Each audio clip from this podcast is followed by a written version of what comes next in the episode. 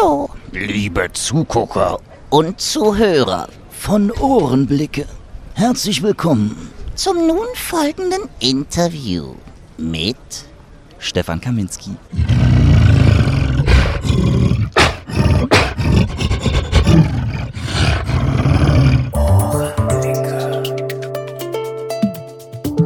Einen Ohrenblick bitte. Sie werden sofort verbunden.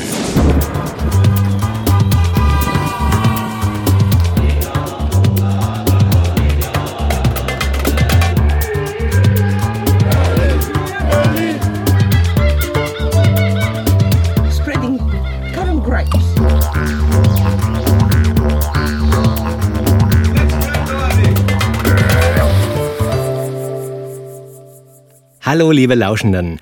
Ich begrüße euch zum zweiten Teil meines ganz persönlichen Berichts über die Hörspiel 2009 in Hamburg.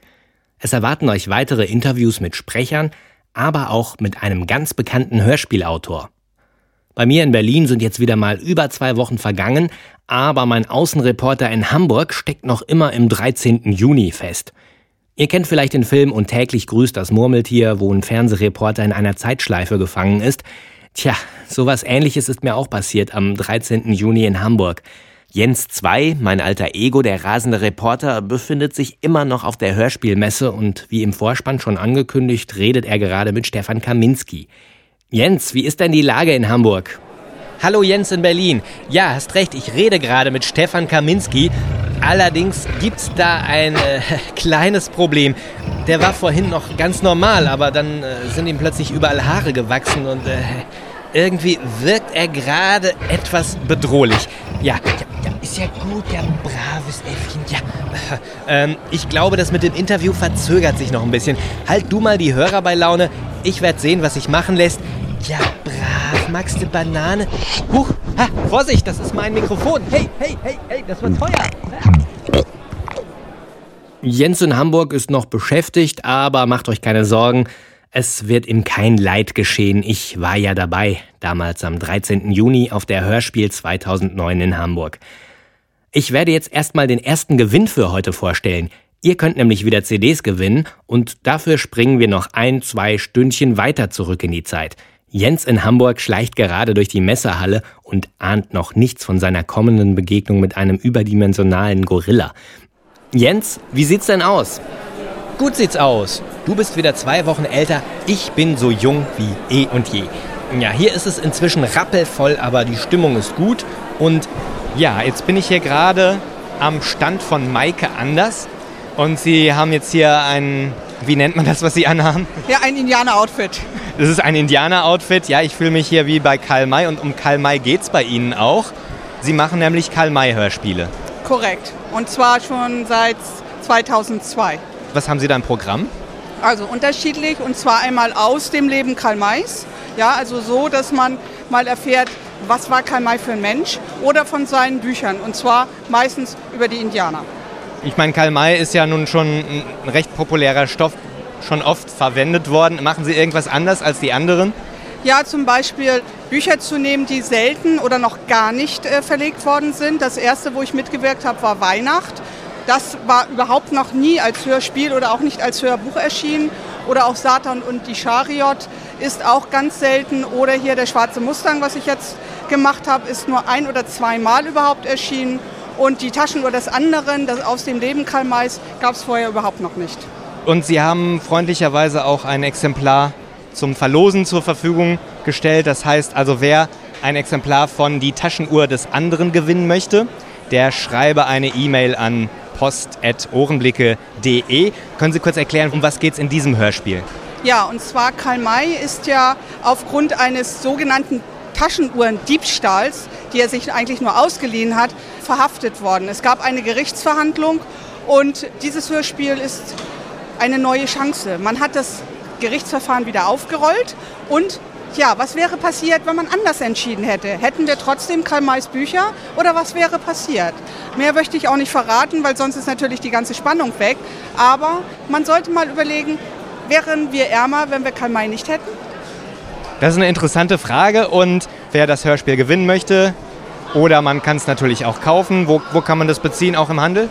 Ja, und zwar auf meiner Webseite unter www.karl-may-hörspiele.de, Hörspiele mit OE, oder überall, wo es Karl May zu kaufen gibt. Das heißt bei den Karl May Festspielen in Segeberg, in Elspe, Karl May Museum, Karl May Haus, Karl May Verlag. Es ist egal, überall, wo Karl May irgendwie dran, drum oder drauf ist, gibt es auch meine Hörspiele zu kaufen. Alles klar, vielen Dank. Gerne. Wer das Hörspiel Die Taschenuhr des anderen gewinnen möchte, schreibe eine E-Mail mit dem Stichwort Karl May an post.ohrenblicke.de. Einsendeschluss ist der 31. August 2009. Ich weiß gar nicht, ob Karl May bei der jüngeren Generation noch so populär ist wie zu meiner Zeit. Wahrscheinlich ist SpongeBob bei Kindern heute weitaus bekannter als Winnetou, Old Shatterhand oder Hachi Halef Oma. Jede Generation hat ihre eigenen Helden. Einer meiner großen Helden war ein kleiner Junge, der von einem Wanderzirkus ausbüchste und mit seinem Freund beingodig gefährliche Abenteuer erlebte. Doch, doch. Ich war mit Philipp dem Schwertschlucker unterwegs. Und Carlos, der mit der Hundenummer. Und Nanina, die gar nicht meine Mutter ist. Zuletzt war ich bei Godik, meinem besten Freund. Wir haben ganz allein für uns gesorgt. Die Serie Silas flimmerte in der Weihnachtszeit 1981 über die westdeutschen Bildschirme und sicherlich auch über den ein oder anderen Ostdeutschen. Aber wir haben meistens ziemlich beschissene Leute kennengelernt. Da war die Pferdekrähe, die mit dem Bären. Die wollte mich kalt machen, äh, töten. Es war die Zeit der Weihnachtssechsteiler. Die Familien versammelten sich am Abend des ersten Weihnachtstages vor dem Fernseher und praktizierten damit ein in den 80er Jahren besonders verbreitetes Weihnachtsritual.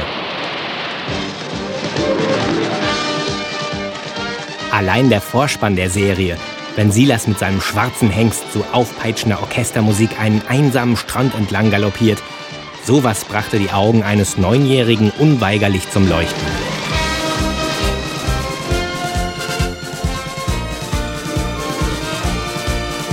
Silas, immer auf der Suche nach Freiheit und nach Abenteuern, oftmals verfolgt von boshaften Menschen, die ihm ans Leder wollen. Welches Kind hatte damals nicht davon geträumt, so zu sein wie er? Natürlich war so ein Vagabundenleben weitaus aufregender als das eines normalen Schulkinds. Daran hatte man damals nicht den geringsten Zweifel. Man saß vor dem Fernseher im warmen Wohnzimmer, stopfte sich Weihnachtsplätzchen in den Mund und verfolgte mit klopfendem Herzen, wie Silas seinen Peinigern so manches Schnippchen schlug. Grünspanlentendreck. Wir müssen was tun. Für kurze Zeit trat die eigene Umgebung in den Hintergrund, denn es war klar, das, was sich da in der Flimmerkiste abspielte, war wirklicher und wahrhaftiger als die Weihnachtsheimeligkeit drumherum. Jetzt hau ich dich windelweich, dann schneide ich dir die Sehnen an den Füßen durch, damit du nicht mehr weglaufen kannst. Und dann, mein Junge, wärst du der jüngste Schwertschlucker der Welt. Dann brauchen wir die Schweine nicht mehr zu stehlen, sondern können sie uns kaufen. Gut, dass wir den Jungen wieder haben. Ich bring Silas zu dem Wagen. Aber tu ihm nicht so weh. Du hast mich auch nicht lieb. Schnauze. Ah! Oh. Verdammt Rotz, Junge! Ein Jahr später, wieder zur Weihnachtszeit, tauchte Silas abermals im Fernsehen auf.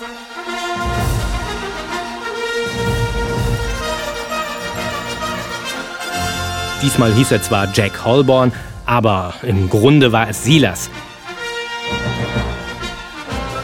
Er sah aus wie Silas, sogar die markante Zahnlücke hatte er, und er ritt zwar nicht auf einem schwarzen Hengst, aber er schlich sich als blinder Passagier auf einem großen Segelschiff ein und begab sich damit abermals in jene Welten, aus denen Kindheitsträume gemacht sind.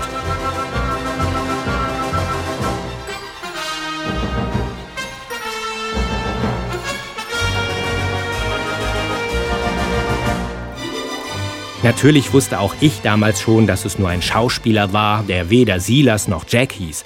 Aber als Kind macht man da keinen großen Unterschied. Wer so tolle Sachen machen durfte, wie auf einem wilden Hengst reiten oder auf einem Segelschiff herumklettern, der war ein Held. Punkt. Ich hätte damals alle meine Weihnachtsgeschenke dafür gegeben, ihn einmal zu treffen und mit ihm gemeinsam auf dem Segelschiff zu fahren oder ihn aus den Fängen der bösen Pferdekrähe zu befreien. Ich schlag dich tot. Wie denn? Wart nur. Ich krieg dich doch. Ich prügel es aus dir heraus. Fast 30 Jahre später habe ich ihn tatsächlich getroffen. Oder doch nicht? Naja, Patrick Bach ist ein Schauspieler, der seitdem viele andere Rollen gespielt hat. der heute selber Kinder hat und im Gegensatz zu Silas und Jack Holborn ein fast bürgerliches Leben führt. Geblieben sind die braunen Augen und die markante Zahnlücke. Das Interview kam eher spontan zustande und ich war nicht darauf vorbereitet. Vielleicht hätte ich ihm sonst ganz andere Fragen gestellt. Vielleicht hätte ich ihn über seine eigenen Kindheitsträume befragt und was heute aus ihnen geworden ist, oder was seine Kinder darüber denken, wenn sie Silas und Jack Holborn sehen. Aber womöglich hätte er mir dann erzählt, dass sie lieber SpongeBob mögen. Es gibt Dinge, die man lieber nicht erfahren möchte. Heute steht ein echtes Idol meiner Kindheit hier neben mir, Patrick Bach, und er ist unter anderem der Held dieser Weihnachtssechsteiler, die früher im Fernsehen liefen als da wären Silas, Jack Holborn. Anna und Laura und Luis. Vier Stück habe ich gemacht. Vier Weihnachtsserien hast du gemacht? Zehn, ja. Wie bist du dazu gekommen? Also grundsätzlich bin ich zum Fernsehen oder zum Film und Fernsehen gekommen, weil meine Mutter Regieassistentin ist und ich irgendwie vom Produzenten und dem Regisseur, der bei uns zu Hause war, sozusagen zum Casting eingeladen, gezwungen wurde und bin dann da hingegangen und äh, bin es letztendlich dann geworden. So, also ein bisschen wie die Jungfrau zum Kinder ist dann wohl so gut angekommen, dass du dann immer wieder engagiert wurdest. Na gut, Silas war halt ein unheimlicher Erfolg. Tim Thaler davor mit Tommy Orner auch. Und das setzte sich dann fort mit Jack Holborn und den anderen Serien. Ich habe meine Schule weitergemacht, habe mein Abitur irgendwie gemacht, wollte grundsätzlich nach den Serien auch gar nicht Schauspieler werden und habe nach dem Abitur, nachdem Anna im Prinzip so als Anschluss direkt kam und ich mir überlegt habe, Bundeswehr wollte ich eigentlich erstmal gar nicht gehen, habe dann eben Anna nochmal gespielt und dass das nun wieder so ein Erfolg wurde, konnte ja auch keiner ahnen. Und, und das gab es dann ja auch nochmal als Kinofilm? Genau, der Erfolg war so groß, dass wir es dann im Kinofilm weitergeführt haben, der auch sehr, sehr erfolgreich war. Und dann habe ich beschlossen, im Grunde um Schauspielerei weiterzumachen. Man kennt dich ja wirklich, also meine Generation, eher jetzt aus diesen Weihnachtssechsteilern. Wann kamst du zum Hörspiel? Also ich habe in den 90ern angefangen mit Synchronen, also relativ früh mit Baywatch und äh, so NYPD Blue, so amerikanische Serien, wo ich also Episodenrollen dann gesprochen habe und bin dann eigentlich, als so die Dreherei in den letzten Jahren so ein bisschen weniger geworden ist, intensiver in diesen ganzen Sprecherbereich reingekommen, habe sehr viel Synchron gemacht, habe dann Werbung gesprochen und bin dann eben äh, irgendwann zum ersten Hörspiel gekommen und das hat sich dann bis heute in durchaus einige Hörspiele dann verdoppelt und verdreifacht. Aus welchen Hörspielen kennt man dich unter anderem? Also ich habe ähm, einmal die Hauptrolle in Pompeji gesprochen, das ist äh, der Untergang Pompejis, wo ich den Wasserbaumeister ähm, Markus Attilius gesprochen habe. Ich habe in Gordon Black gesprochen, Dorian Hunter. Ich habe auch so bei Kinderhörspielen wie Drei Fragezeichen, Enid Blyton, Hexe Lilly. Jetzt mache ich mein zweites Hörbuch, den zweiten Teil von einem Jugendthriller nach M.G. Harris, Geheimakte Joshua. Ja, und jetzt steht die Schatzinsel noch an. Dann gibt es schon Krimi-Reihe, die kommen soll. Also kommt immer wieder lustig was dazu. Ein Science-Fiction-Hörspiel, Busfahrt mit Kuhn, jetzt bei Herrn Lehmann, zweiten Teil, habe ich mitgesprochen. Saga, das ist der zweite Teil von Epic, auch so ein Science-Fiction-Hörspiel. Äh, ja, Ganz Machst du auch noch viel Fernsehen? Also doch, doch. Ich habe jetzt eine Folge Soko ähm, Köln abgedreht. Ich habe für den Kika was gemacht, was Weihnachten kommt. Ja. Und ansonsten hauptsächlich im Moment sprechen. Gibt es eigentlich im Fernsehen, also mir ist es so ein bisschen aufgefallen, diese Vielleicht sagt man das ja immer, früher war alles besser, aber zum Beispiel diese Weihnachtssechsteiler, die waren noch richtig liebevoll gemacht. Heute hat man manchmal den Eindruck, dass das alles ein bisschen schnelllebiger, ein bisschen billiger ist. Nein, also die, die Fernsehlandschaft und die kulturelle Entwicklung des Fernsehens ist natürlich, ähm, hat sich wahnsinnig verändert, auch leider nicht zum Guten, wenn man das mal so nimmt. Wir haben sehr viel Shows, sehr viel äh, Comedy, sehr viel äh, Dokus, Reality TV, wie es immer so schön heißt was mir persönlich auch nicht unbedingt gefällt. Ähm, ich würde gerne mehr Fiction machen. Ich würde gerne mehr Geschichten erzählen, auch im Fernsehen. Das ist leider ein bisschen oder deutlich zurückgegangen. Dementsprechend finde ich es auch ganz schön, dass eben Hörspiele und Hörbücher zum Trend geworden sind und die Leute das äh, angenommen haben. Wo man sagen muss, bei Hörspielen gerade, da gibt es unglaublich qualitativ hochwertige Produktionen, die natürlich auch wesentlich billiger zu produzieren sind als jetzt eine Fernsehserie. Und das ist vielleicht dann auch für dich eine Möglichkeit, dich künstlerisch auch noch mehr auszuleben, als zum Beispiel jetzt in einer, in einer Soap oder so? Also mir bringt es in jedem Fall unheimlich Spaß, das hat es mir auch immer gebracht, zu sprechen und in dem Fall Hörspiele zu gestalten, weil man sehr viel eben, wie das Wort Hörspiel schon sagt, sehr viel spielen kann auch dabei. Also ich finde das toll, ich bin das erste Mal hier heute, bin begeistert und überrascht, wie viel los ist. Bist du auch ein Kassettenkind? Ich bin natürlich ein Kassettenkind, ich bin mit den drei Fragezeichen groß geworden natürlich Ähm, auch mit äh, Enid Blyton. Ich habe noch schön äh, alte Platten, Vinylplatten, die noch zu Hause liegen. Alte Kinder-Vinylplatten von Schweinchen Dick angefangen bis eben Enid Blyton und Fünf Freunde, keine Ahnung. Und heute höre ich halt hauptsächlich natürlich in der Regel die Hörspiele, wo man selber auch mitgewirkt hat, weil man so viel Zeit man ja auch nicht immer hat. Aber sehr gerne auch auf. Ach, du, du hörst deine eigenen Hörspiele, hörst du auch an. Also es gibt ja, kann ich mir vorstellen, manche machen das gar nicht. Nee, doch. Ich höre mir die an, weil es eigentlich grundsätzlich auch bisher immer Hörspiele waren, die mich interessiert haben und die sehr also aus meiner Sicht qualitativ und sehr atmosphärisch sehr, sehr toll gemacht worden sind. Bist du dann sehr selbstkritisch, dass du sagst, ah, das hätte ich doch noch ein bisschen anders sprechen müssen? Oder wie, wie erlebst du das dann, wenn du dich dann hörst? Also bisher, Hut ab, muss ich sagen, fand ich alle Hörspiele, wo ich auch mitgewirkt habe, alle super. Jetzt nicht, weil ich sage, ich bin ganz toll, sondern weil eben rund um das Sprecherensemble sehr gut ausgesucht war. Und wie gesagt, auch die Umsetzung, die technische Umsetzung bei allen top war. Mit Sicherheit ist es so, dass man hier und da mal sagt, ach Mensch, da hätte man vielleicht auch anders machen können. Aber ich glaube, dass ich eigentlich ein, für mich ein sehr gutes Bauchgefühl habe, wie ich Rollen angehe und wie ich die dann spreche. Und man hat ja sehr viele Freiheiten auch oft und kann sehr viel experimentieren mal. Und insofern, äh, bisher muss ich sagen, bin ich mit mir ganz zufrieden. Du hast jetzt auch, das war glaube ich vom Jahr oder so, da hast du auch einen Podcast gestartet. Gibt es den noch? Nein, wir haben zu dritt einen sehr lustigen Podcast gemacht. Ähm, der hat auch sehr viel Spaß gemacht. Leider muss man sagen, haben wir zu dritt gemeinsam nicht unbedingt die Zeit, das kontinuierlich durchzuziehen und haben den deswegen eingefroren, weil eben die anderen auch eine Arbeit haben und einen Job haben, dem sie nachgehen. Und man muss dann doch irgendwie am Ball bleiben und kontinuierlich spätestens alle zwei bis drei Wochen so einen Podcast abliefern, der so ein bisschen Vorbereitung bedarf und wo man sich auch gemeinsam treffen muss und so. Aber man weiß nie, vielleicht lassen wir den irgendwann wieder aufleben, wenn ein bisschen mehr Zeit da ist. Ähm, Im Moment, wie gesagt, der steht aber noch im Netz, ne? dann kann man sich die ersten Folgen noch anhören. Der steht noch im Netz, mit Sicherheit, denke ich mal. Oder Potzbach heißt Potzbach, genau, richtig. Okay, ja, ich bedanke mich für das Gespräch. Gerne. War schön, mal äh, dich live zu sehen. Ja. Und ich wünsche dir noch viel Spaß auf der Hörspiel und weiter viel Erfolg mit Hörspielen oder beim Fernsehen oder was auch immer du machst. Werde ich haben, danke. Silas und Jack Holborn hatte ich an diesem Tag nicht wiedergefunden. Dafür einen sympathischen Schauspieler und Hörspielsprecher, der mir vertraut und fremd zugleich war. Heute glaube ich, dass Patrick Bach sich spätestens seit der Serie Anna von den Helden meiner Kindheit gelöst hat.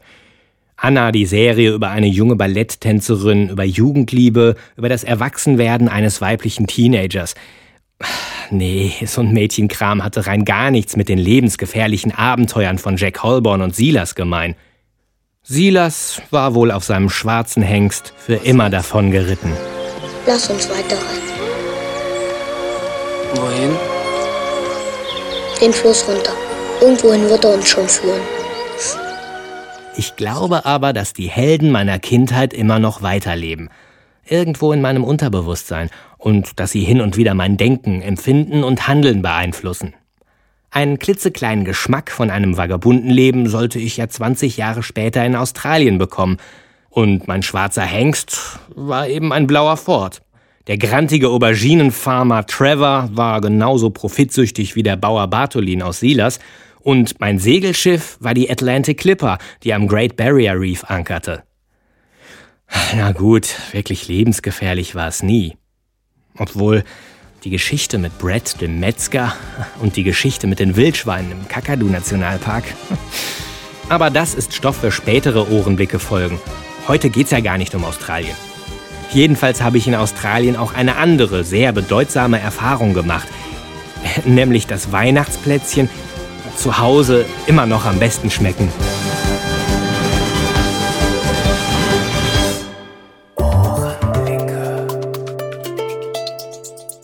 Es gibt wieder was zu gewinnen und zwar gleich sieben CDs, die mir der Hörspielversand pop.de zur Verfügung gestellt hat. Pop.de, wer es noch nicht kennt, wie das Popcorn ohne Korn.de. Ich habe dort am Stand mal so harmlos gefragt, ob ich eine kleine CD für mein Gewinnspiel haben dürfte und dann haben die mir gleich sieben Stück in die Hand gedrückt. Umso besser. Für euch zumindest. Schreibt eine E-Mail an post.ohrenblicke.de mit dem Stichwort pop.de, wenn ihr eine dieser CDs gewinnen wollt. Ja, zu gewinnen gibt es drei CDs aus der Reihe U666. Ich zitiere da jetzt einfach mal aus der Inhaltsbeschreibung. Im Jahre 1962 entdeckt eine Gruppe von Tauchern im Pazifik ein geheimnisvolles deutsches U-Boot aus dem Zweiten Weltkrieg. Die Gruppe beschließt, das Boot zu heben, um das Geheimnis zu lüften – Sie begeben sich auf eine Tauchfahrt des Grauens. Ja, jetzt müsste düstere Streichermusik einsetzen, aber habe jetzt nicht mehr die Zeit gehabt, das auch noch zu produzieren. Denkt sie euch. Hm, also das könnt ihr gewinnen und außerdem vier weitere CDs vom Label Pandora's Play aus dem Bereich Mystery, Horror und Science Fiction. Die genauen Titel findet ihr auf der Seite zu dieser Folge unter www.ohrenblicke.de.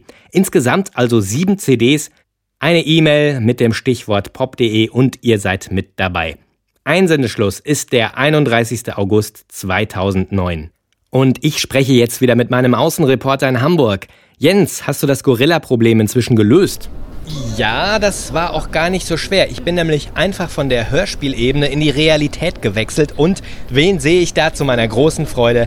Mir gegenüber steht Stefan Kaminski. Ich nenne ihn auch den Herrn der tausend Stimmen. Ich habe ihn in der Lauscherland schon zweimal gesehen und es ist wahnsinnig, wie viele Stimmen du drauf hast. Und gerade zum ersten Mal höre ich dich mit deiner normalen Sprechstimme und es ist nicht zu glauben, du Berlinerst. Ich Berliner. Wenn ich normal spreche, spreche ich Berlinisch auf der Bühne und wenn ich ein Mikro vor der Nase habe, wenn es nicht gefordert ist, setzt das plötzlich aus und man spricht Hochdeutsch.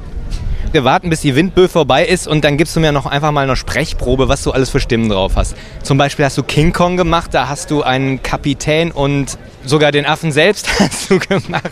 Da hast du ja, glaube ich, eine kleine technische Hilfe noch gehabt, dass die Stimme etwas tiefer wurde. Ich kann euch auf jeden Fall mal die Basis zeigen. Dieses Gerät verursacht eine Oktave noch tiefer, sozusagen etwas. Ich nutze technische Gerät nur dazu, um Dinge zu erreichen, die man mit menschlicher Stimme nicht erreichen kann. Der Affe als solcher würde pur so klingen.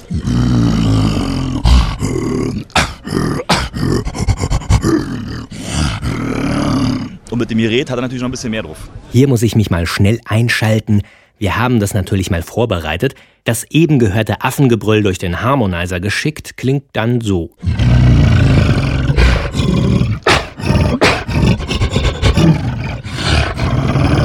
Und mit dem Gerät hat er natürlich noch ein bisschen mehr drauf. Und dann gibt es natürlich doch äh, den Steuermann, äh, Driscoll. Das ist der, so dieser zivildienstleistende Azubi-Verschnitt mit einem weichen Herz, nicht allzu viel Allgemeinbildung, aber einem großen, fleischigen Herzen und auch der Zunge auf dem rechten Fleck und immer dabei. Und dann gibt es natürlich noch den Kapitän des Schiffes. Er wird Angel genannt. Der Kapitän des Schiffes, der sozusagen steuert und nicht weiß, wohin er steuert. Weil Denheim, der andere, also der Regisseur des Films, der also einen Katastrophenfilm drehen will, mit einer schönen Frau und dem Affen, führt alle mit dieser Schiffsreise ins Ungewisse. Und das ist dieser Typ. Das ist eine Stimme, die ich äh, von einem Regisseur, mit dem ich mal gearbeitet habe, mir entliehen habe. Ein ziemlich versoffener, aber sehr charaktervoller, äh, ambitionierter und leidenschaftlicher Mensch. Und genau ähm, diesen Charakterzug hat der Regisseur in meiner King Kong-Bearbeitung im Gegensatz zu dem Regisseur des Originalfilms auch erhalten. Das heißt, automatisch haben sich seine Art und Weise zu sprechen und sein Anliegen über diesen Stoff hinweg auch verändert. Und diese Stimme begleitet ihn dabei und immer eine Flasche Clara. Ich bin Regisseur, okay? Das ist Arbeitsebene. Das ist so, Anne. Das ist Schauspiel. Das habe ich auch alles durch. Also, Entschuldigung, wie das heißt. War nicht persönlich, klar. Eiskaltes Blut, improvisierst du halt irgendwas, was weiß ich. Try it. Kamera läuft.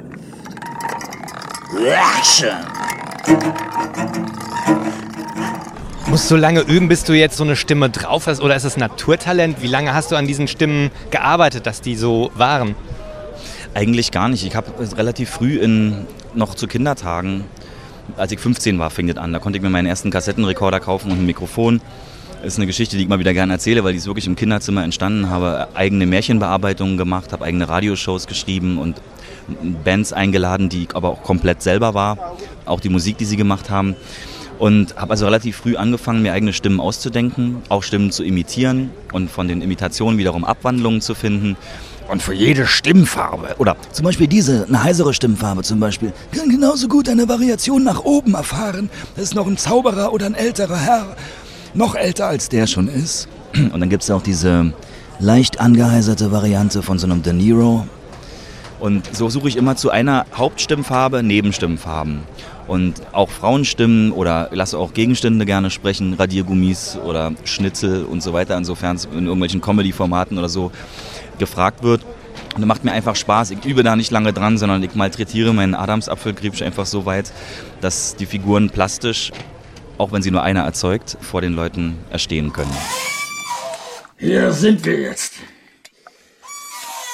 Zwei Süd, 90 Ost. Sie wollten mir das Ziel nennen, sobald diese Stelle erreicht ist, Denheim. Welchen Kurs nehmen wir also jetzt? Südwest von Sumatra. Südwest? Aber da ist nichts. Auf tausende von Meilen. Nichts. Doch. Die Insel.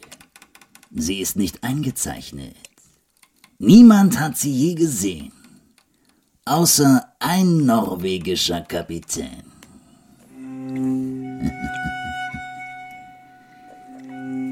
Das muss man ja auch noch sagen, du also bei dem King Kong, ich fand es faszinierend, du hast ja auch gleichzeitig die Geräusche gemacht und du hast auch noch ein wenig gespielt dazu. Also das war nicht nur einfach eine Lesung und wie hältst du sowas durch? Und vor allem auch die Stimme, wie hält die Stimme sowas? Ist so eine heisere Stimme, geht das nicht irgendwann auf die Stimmbänder oder hast du da Stahlseile drin? Ich betreibe leider nicht mal richtig Stimmhygiene, muss ich sagen. Ich habe gerade eine Zigarette geraucht, weil ich mir doch hin und wieder genehmige mein persönliches Lagerfeuer in der Hand zu halten, sozusagen. Aber wenn es mal schlimm wird und wenn ich viele Vorstellungen habe, viel King Kong hintereinander spiele, auf Natur oder so, oder den Ring des Nibelungen hintereinander spiele, Rheingold, Walküre, Siegfried, Götterdämmerung, dann spürt man schon, dass die Stimme auch eine Heiserkeit plötzlich bekommt.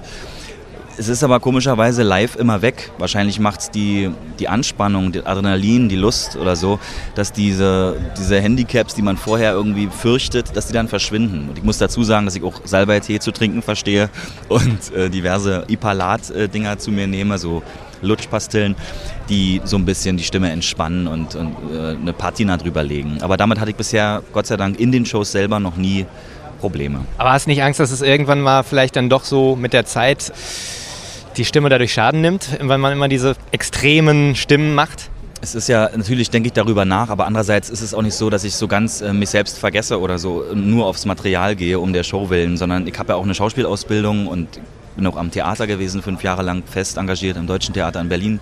Habe an der Ernst Busch studiert und habe auch Sprecherziehung gehabt und ich weiß, äh, woher Sänger oder Vielsprechende ihre Stimme nehmen, woher die kommt, nämlich aus dem Bauch. Arschbacken zusammenkneifen und Brett im Bauch und ähm, dann kann man sehr viel lauter sein, ohne viel Schweiß sozusagen zu verplempern. Tahiri wasabam zambi kuhiru tibana laba laba tabasco. Zambulama saito wa la sapua urchia urchia wan apulu tutu. Titi kaka zambi la futu tira.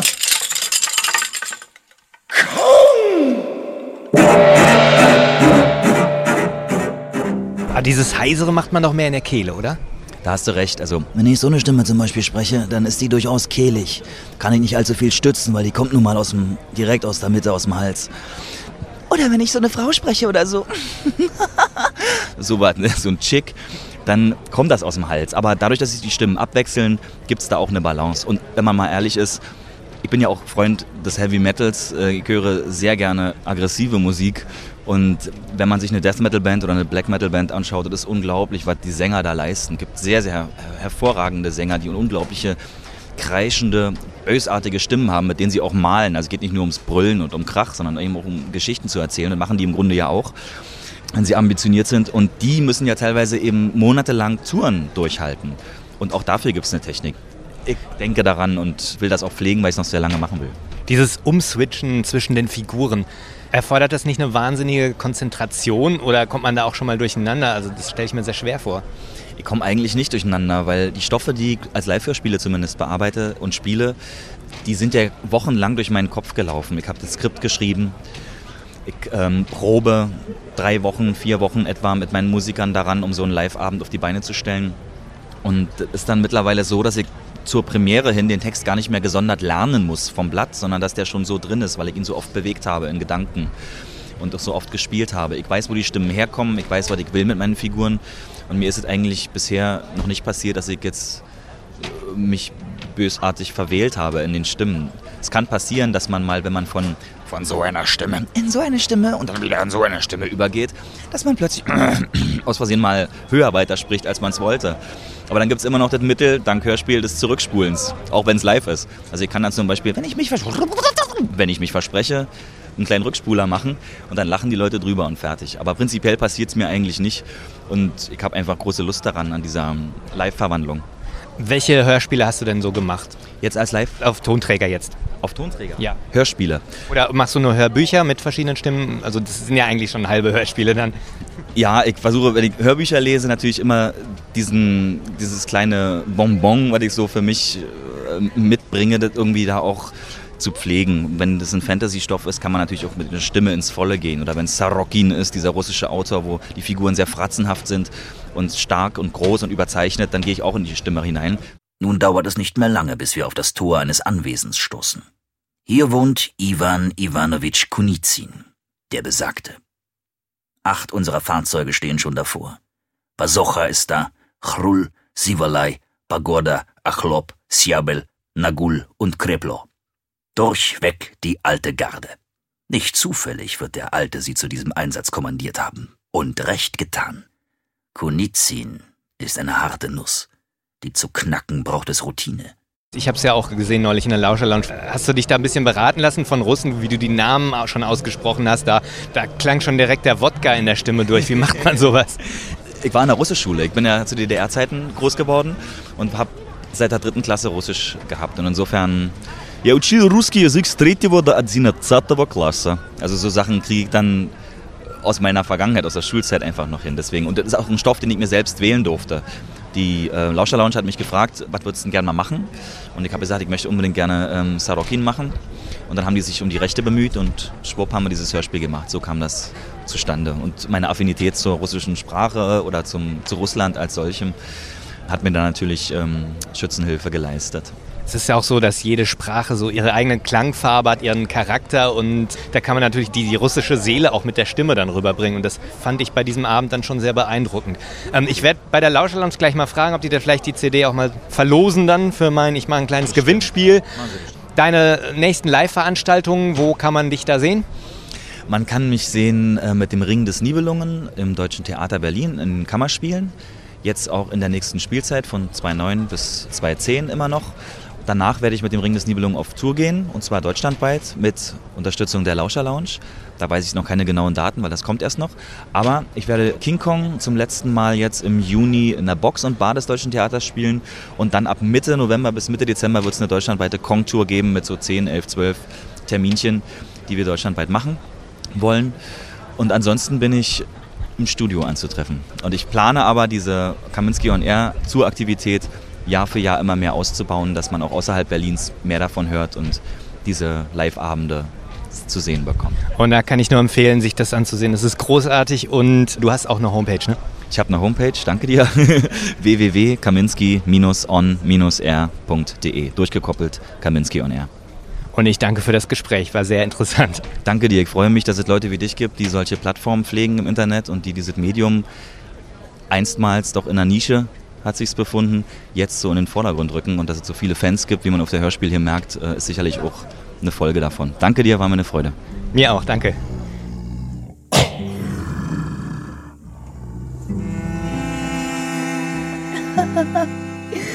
Na siehst du. So ein harter Affe und so ein weicher Kern. Wir Frauen lieben das. Ich wünschte, ich wäre eine für dich, kaum. Aber.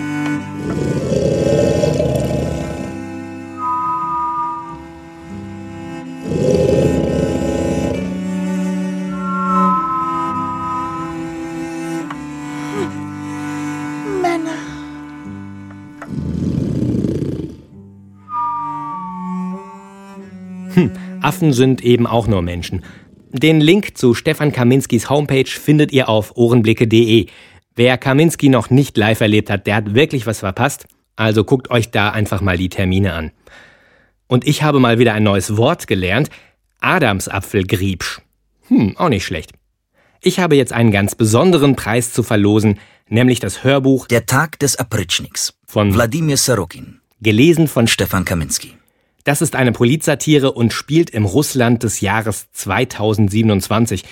Ist schon etwas blutiger, auf jeden Fall nichts für zart beseitete Gemüter. Und das ist gut so. Wer das Hörbuch bestehend aus sechs CDs, gestiftet von der Lauscher Lounge, gewinnen möchte, der schreibe mir eine E-Mail an post.ohrenblicke.de oder einen Kommentar zu dieser Folge unter www.ohrenblicke.de. Und sagt mir bitte eure Meinung. Ist es euch lieber, wenn ein Hörbuchsprecher den Text mit ein und derselben Erzählerstimme vorträgt, wie Helmut Kraus das in der letzten Folge erläutert hat? Oder findet ihr es auch mal reizvoll, wenn der Sprecher in verschiedene Figuren schlüpft und aus dem Roman dann quasi eine Art Hörspiel macht? Schreibt mir eure Meinung und gewinnt das Hörbuch mit Stefan Kaminski. Wenn ihr eure Meinung als Kommentar auf meiner Website schreibt, dann vergesst nicht, eure E-Mail-Adresse anzugeben. Jens, in Hamburg, hast du Michael Koser denn schon entdeckt? Ja, ich glaube schon. Hier steht so ein älterer, gut gekleideter Herr. Der fällt ein wenig aus dem Rahmen zwischen diesen ganzen Mit-30ern, die hier unterwegs sind. Und den spreche ich jetzt einfach mal an. Entschuldigen Sie, sind Sie Michael Koser? Ich bin Professor Dr. Dr. Dr. Augustus van Dusen. Oh, Entschuldigung, da, da muss ich Sie verwechselt haben. Oh, peinlich. Okay, super Gag. Äh, könntest du bitte mal wieder von der Hörspielebene in die Realität wechseln? Dann triffst du auch Herrn Koser, da bin ich mir ziemlich sicher. Hast ja recht, ja, ich bin nur so aufgeregt. Ach, was aufgeregt. Ich mache mir fast in die Hose. Aber ich denke, da muss ich jetzt durch. Michael Koser, ein Urgestein des Rundfunkhörspiels und ein Meister der intelligenten Radiounterhaltung, die man ja heute leider kaum noch findet, es sei denn, eins seiner Hörspiele wird wiederholt. Er hat über 150 Hörspiele geschrieben, darunter allein 79 Folgen der berühmten Serie Professor van Dusen. Neben ihm steht seine Lebensgefährtin und ein Anwalt, auf den ich auch noch zu sprechen komme. Herr Koser, ich habe erst vorgestern erfahren, dass Sie heute hier auch erscheinen. Ich habe mich riesig gefreut.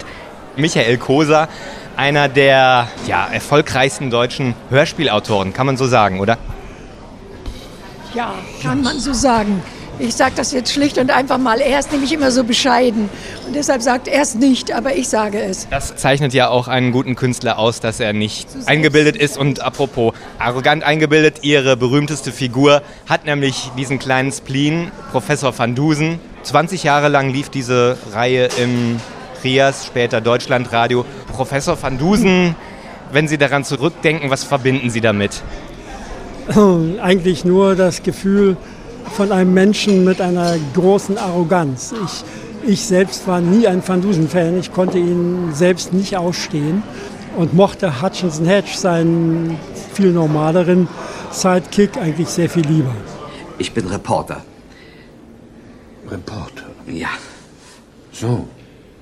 So, so, ja, dann äh, sollten Sie wissen, Mr. Hedge, dass ich niemals Zeitungen lese und dass ich wenig von Menschen halte, die für Zeitungen schreiben. Aber in Ihrem Falle, Sie machen einen nicht unangenehmen und durchaus brauchbaren Eindruck, Mr. Vielen Dank, Professor. Ja, wenn Sie sagen, Sie konnten ihn nicht leiden, wieso haben Sie es so lange mit ihm ausgehalten, den Van Dusen? Im Grunde haben mich die Fälle immer mehr interessiert oder das Ausdenken der Fälle als diese Figur von Van Dusen, die ja auch nicht von mir stammt, sondern die von Jacques Futrell, einem amerikanischen Autor, stammt. Und ich habe diese Figur nur übernommen und weitergeschrieben. Gewissermaßen, Sie sind so eine Art Adoptivvater, oder? Das kann man genau so sagen, ja. Und jetzt gestern, ich habe ja noch, als ich erfuhr, dass Sie heute kommen, habe ich noch mal ein bisschen recherchiert. Es gibt tatsächlich noch eine neue Folge, die es allerdings nur als Text gibt. Die gibt es im Internet zu lesen. Ja, genau. Das ist sozusagen eine Abschlussfolge, weil nachdem ich meine Reihe Der letzte Detektiv dank Dr. Bahr, der hier neben mir steht, beenden konnte, kriegte ich Lust, auch bei Van Dusen nun doch noch mal was zu machen, obwohl es da nicht so nötig war, weil Van Dusen, wie Sie wahrscheinlich wissen, sogar zweimal sterben musste und dann und nochmal wieder auferwecken, wieder auferstehen lassen wollte ich ihn nicht. Ich habe dann eine ganz andere Geschichte mir ausgedacht, in der er aber auch eine große Rolle spielt. Die ist im Internet zu finden unter www.profvandusen.com und da auch frei herunterladbar. Ich werde das natürlich auch verlinken. Und ja, Sie haben ja natürlich nicht nur Van Dusen, obwohl das sicherlich eine Ihrer bekanntesten Geschichten ist, aber Sie haben ja noch so viele andere Hörspiele geschrieben. Was gibt's da noch? Also es gibt noch meine Lieblingsreihe Cocktail für zwei, die ja Van Dusen ersetzen sollte und die mir eigentlich sehr kurz nach der Geburt abgewürgt wurde vom Sender. Nach acht Folgen, ja. Und dann gibt es eine ganze Reihe von Einzelhörspielen, die ich seit, ja, seit den 60er Jahren, späten 60er Jahren geschrieben habe. Da kann ich aber jetzt schlecht irgendwas hervorheben.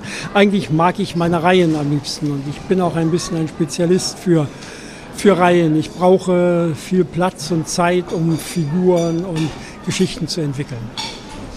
Das habe ich gestern auch gelesen, Cocktail für zwei, da planen Sie eventuell auch eine Fortsetzung. Ja, da bin ich jetzt gerade dran. Wenn ich schon meine anderen beiden äh, Serien abgerundet habe, dann er, könnte ich das für Cocktail für zwei auch machen.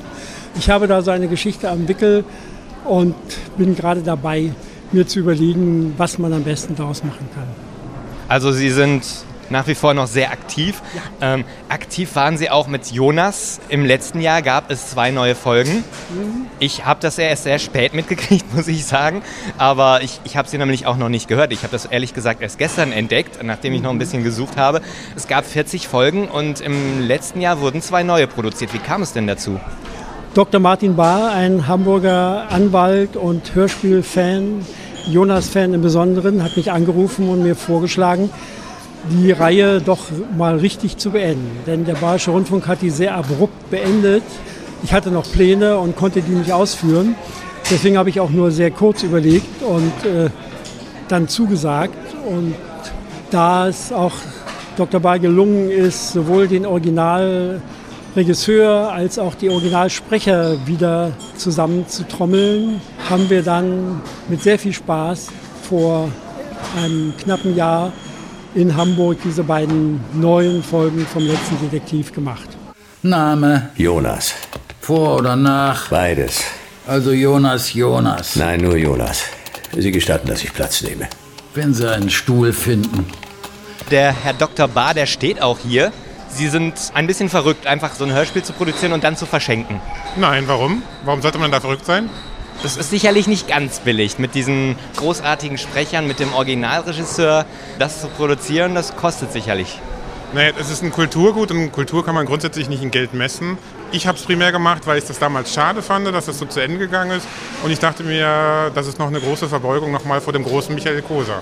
Das ist Ihnen sicherlich gelungen. Es gibt auch ein schönes Making-of-Video auf der Seite zu sehen. Die werde ich natürlich verlinken unter www.ohrenblicke.de. Aber wir haben noch gar nicht erzählt, für die, die es nicht kennen, vielleicht können Sie auch kurz nochmal zusammenfassen. Wer ist Jonas? Also ganz bestimmt kein alter Ego von, von mir. Das, das könnte ich nicht sagen. Er, er ist so ein. Er ist der letzte Detektiv und er ist so die Quintessenz all der coolen, harten Privatdetektive in der amerikanischen Literatur. Äh, ein bisschen auf die Spitze getrieben. Allerdings ist der Jonas nicht so sehr eine Karikatur, wie es Professor van Dusen ist, sondern er hat tatsächlich realistische Züge und auch seine Fälle, die ja meistens eher trübe und finster sind, spiegeln, denke ich, tatsächlich die nahe Zukunft wider. Sagen Sie mal, Herr Oberförster, ist das nicht eine wunderbare Aussicht? Atemberaubend geradezu. Oh, die Wildnis, eine Symphonie in Rot und Grau und Gelb und Schwarz. Auch nicht das kleinste bisschen Grün stört den erhabenen Gleichklang. Unser heißgeliebtes Babypsilon als Schmuddelfleck am Nordhorizont. Rechts die Superkräne über den Baustellen von PH2 und PH3. Ist es nicht bonfortunös? Oh, dass unser einer malen könnte. Genau, was ich jetzt brauche, Sam. Ich hänge außen an PA1, in einer Höhe von 600 Metern, mindestens. Der Wind pfeift und du sülzt mir die Ohren voll mit der schönen Aussicht. Die kannst du dir sonst wohin stecken. Arschgeige, Banause, Dumpfbacke, Unästhet. Ich will hier weg. Ich will rein. Ich bin keine Fliege. Und man muss sagen, das äh, spielt, glaube ich, die erste Folge auch jetzt in unserer Zeit. Die haben wir jetzt praktisch schon. Also es ist ein 2009 ist die erste Folge von Jonas und wenn ich damals geahnt hätte, dass ich mal als Prophet hier Rede und Antwort stehen müsste, dann hätte ich es ein bisschen weiter in die Zukunft verlegt. Sie haben ja auch den Euro praktisch vorausgeahnt. Und mir leider nicht schützen lassen als Marke, sonst wäre ich jetzt stinkreich. Dann könnten Sie das alles in Eigenproduktion machen und bräuchten keine Rundfunkhäuser und keine großzügigen Anwälte mehr. Ja, Jonas, zum Beispiel die große Stadt, heißt Babylon. Das hat ja sicherlich äh, Anspielungen auf das biblische Babylon. Der Name Jonas ist auch ein biblischer Name. Ist das auch äh, beabsichtigt, dass diese biblische Anspielung? Oh, der, der Name entstand durch eine Bekannte von mir damals in Berlin, als ich die Serie konzipierte. Die kriegte ein Kind, einen kleinen Jungen und erzählte mir, dass sie ihn Jonas nennen wollte. Und da hatte ich, dachte ich, genau das ist es, so muss er heißen. Also mit Bibel hat das nichts zu tun. Ba Babylon natürlich, aber Babylon ist eigentlich die Metropole an sich, nicht, äh, nicht nur die biblische Großstadt, die schlimme Großstadt, sondern jede Stadt ist Babylon, wenn sie eine gewisse Größe erreicht. Und, da ich die Geschichte nicht ansiedeln wollte in einer realen Umgebung, in Berlin oder Frankfurt oder Paris oder München oder London, habe ich also halt Babylon genommen, schon auch wegen der Freiheit, die ich mir dann nehmen kann. Im Internet gibt es auch so ein erstes Konzept von Jonas zu lesen und da hieß Babylon noch Rhein-Main City. Ist das richtig? Ja, ganz am Anfang hieß, kann es sein, dass es so hieß. Ich ehrlich gesagt weiß ich es nicht mehr. Es ist, ist dann sehr schnell Babylon geworden. Ja, und ich habe noch eine andere interessante Sache in diesem ersten Konzept gefunden. Einen neuen Beruf haben Sie da erfunden. Ich glaube, das kam aber in der Serie nicht vor, einen arbeitslosen Animateur. Können Sie sich daran noch erinnern? Äh, wo haben Sie das gefunden? Das war, glaube ich, auf der gleichen Seite, die Sie mir vorhin genannt haben. Da gibt es ein erstes Konzept mit so einem kleinen Exposé und da stehen solche Sachen drin. Das kann sein. Und das Reservat sollte, glaube ich, ursprünglich Kreuzberg heißen. Da natürlich, und man merkt das ja auch noch, wenn, wenn man die Hörspiele hört, was, was nun wirklich im Hintergrund ist. Aber ich bin natürlich sehr viel freier, wenn es eben das Reservat in Babylon ist, statt Kreuzberg in Berlin. Als ich die Jonas-Reihe konzipierte, gab es ja noch kein Berlin, da gab es noch West- und Ost-Berlin. Das war 83, 84, ist schon lange her. Wenn Sie so eine Geschichte schreiben, entwickeln die Figuren nicht manchmal ein Eigenleben? Schreiben Sie jetzt selber oder die Figuren machen sich selbstständig und Sie bewegen praktisch nur noch die Finger, wenn Sie tippen? Das wäre schön, ja. Nee, das, so, so klappt es nicht. Ein gewisses Eigenleben gibt es. Das hat aber mehr mit den Schauspielern, den Sprechern zu tun, die die Figuren verkörpern. Also wenn ich Jonas schreibe, dann höre ich Bodo Primus und äh, bei Sam Augustinski, bei Van Dusen Bauschulte und schreibe ihnen die Sachen in den Mund. Genau. So ist das. Aber von selbst hat sich da nie was geschrieben. Seien Sie überzeugt, mein lieber Hedge. In 100 Jahren wird es keine Krankheiten mehr geben, keine Kriminalität, keine Kriege. Alle politischen, alle sozialen Probleme werden gelöst sein. Die Wissenschaft, mein lieber Hedge. Seien Sie mal einen Moment still, Professor. Sie wollen mir den Mund verbieten, mein lieber Hedge? Professor. Wie ich mich soeben zu bemerken anschickte, als ich von Ihnen unterbrochen wurde, ist es die Wissenschaft, die... Entschuldigen Sie, Professor, dass ich Ihnen den Mund nicht nur verbiete, sondern auch gleich noch zuhalte. Aber da schleicht einer hinter uns her. Hören Sie? Bei Jonas der Computer Sam, gesprochen von Per Augustinski. In den ersten Folgen gab es ja noch einen anderen Sprecher, der einen völlig anderen Charakter hatte. Ähm anders war und äh, der krank wurde nach der vierten Folge und dann musste da sein neuer Sprecher ran und Augustinski wurde gefragt, der machte das gern. Ich musste dann so eine kleine Geschichte einarbeiten, dass da ein neuer Vocoder angeschafft wurde und so. Aber inzwischen, ich habe also den ersten Sprecher, er hieß glaube ich Joachim Wichmann, habe ich nie vermisst. Und für mich ist Augustinski eigentlich immer Sam. Und ich war auch ein paar Mal dabei im Studio, nicht nur jetzt in Hamburg im letzten Jahr. Und habe gesehen, mit welchem Spaß er auch da seine Rolle richtig ausgefüllt hat, zum Teil extemporiert hat auch. Und also er ist Sam für mich. Mir kommt es immer so vor, äh, in dieser unmenschlichen Welt, in der Jonas lebt, es ja eigentlich, gibt es eigentlich nur zwei menschliche Wesen und das sind Jonas und vor allem Sam. Und man sieht eigentlich, der Computer hat eigentlich mehr Gefühle als manche Menschen in dieser Welt. Oder ist es nicht so? Doch, es, ja. Ja gut, wenn du das sagst. Ja, das ist Absicht. Leb wohl, Meister. Sammy. War schön mit dir. Echt super. Vergiss Sammy nicht. Und, und begrab mein Herz an der Biegung des Flusses. Du hast kein Herz, Sammy. Wir wetten das doch. Sammy hat Gefühle. Sammy ist ein Mensch. Du übertreibst. Ja, vielleicht. Vielleicht ein bisschen. Klingt aber schön. Irgendwie. Richtig schön. Haben Sie auch Einflüsse auf, äh, wenn er schreibt? Gucken Sie sich das an? Oh ja.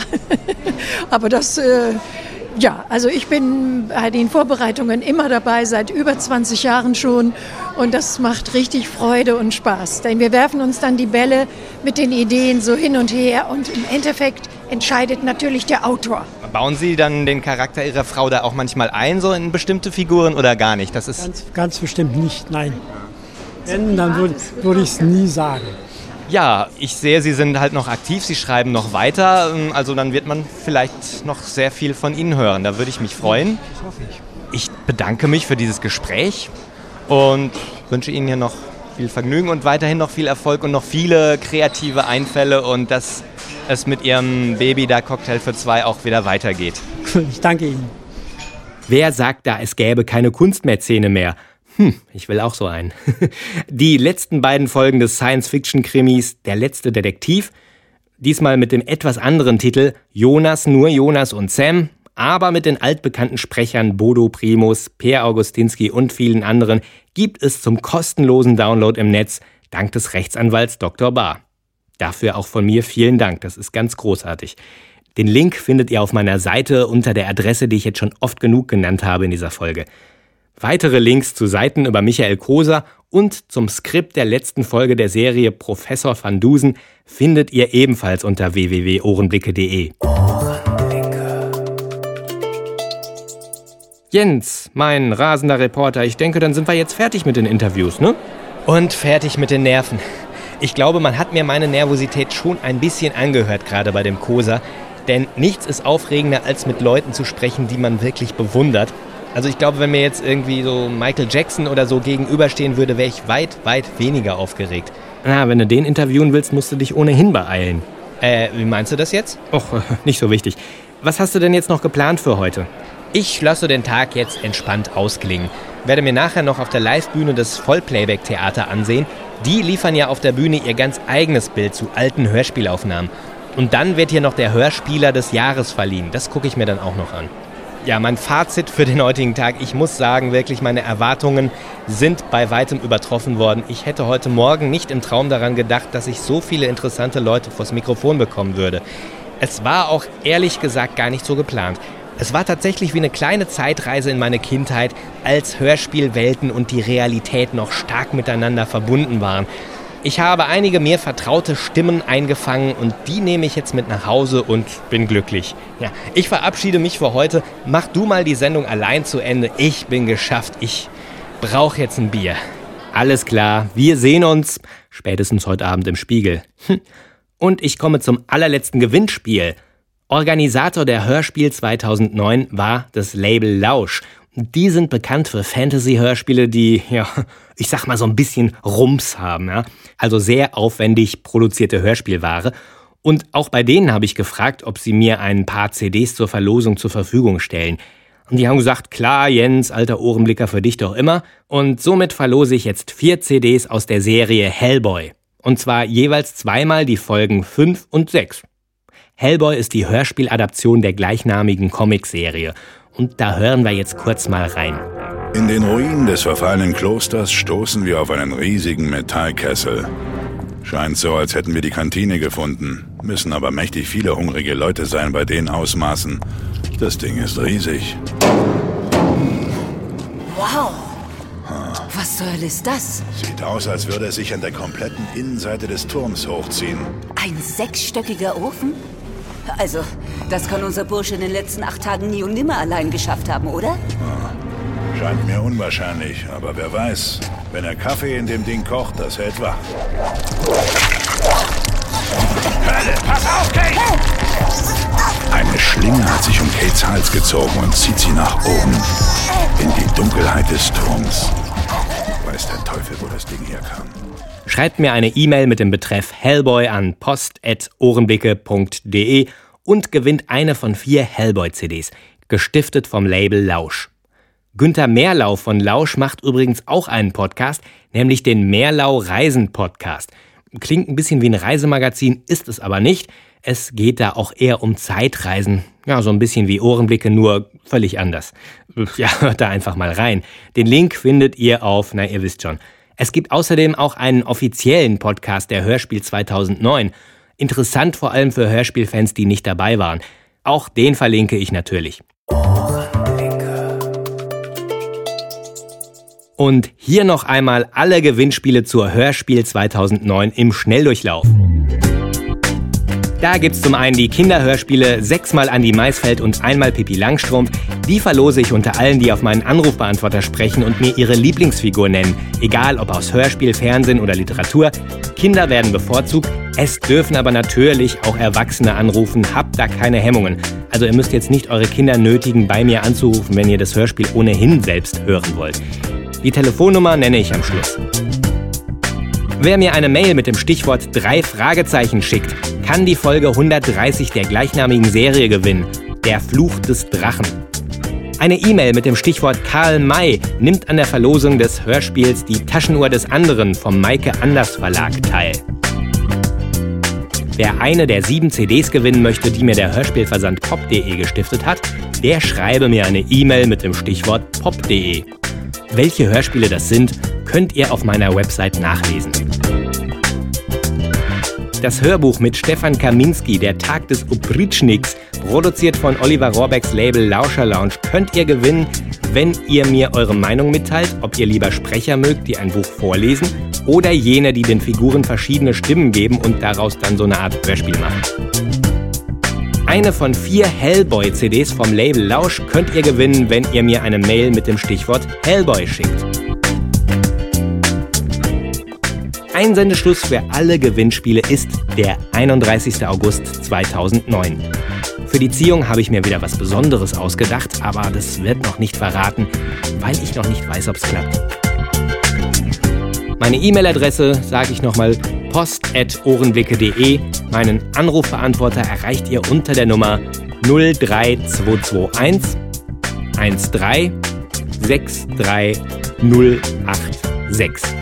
03221 1363086. Wer mir auch mal was schenken möchte, findet einige Anregungen auf meiner Website. Die Ziehung der Gewinner gibt's dann, wie gesagt, Anfang September. Allen Teilnehmern viel Glück.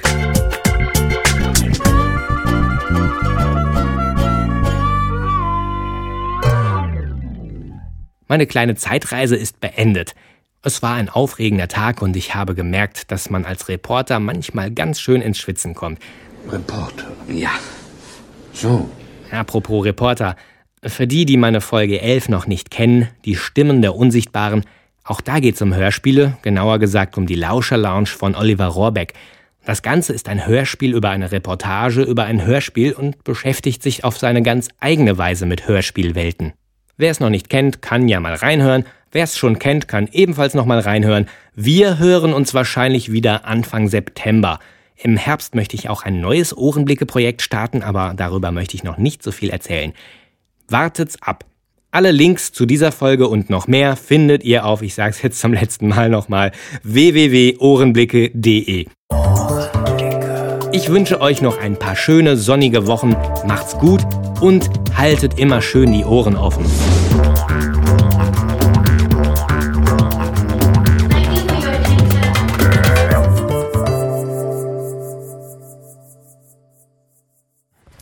So, das war's dann für heute. Ich bin ziemlich kaputt, aber ich denke, es hat sich gelohnt. Viele schöne Interviews aufgenommen und eine Sache fehlt noch, der Ohrenblick, der diesen Tag abrundet. Ja, weiß nicht, ob man es jetzt gut hören konnte, aber so klingt das Bier, das man sich verdient hat. Prost. Hm. Selbst wenn man sich auf die Hose kippt.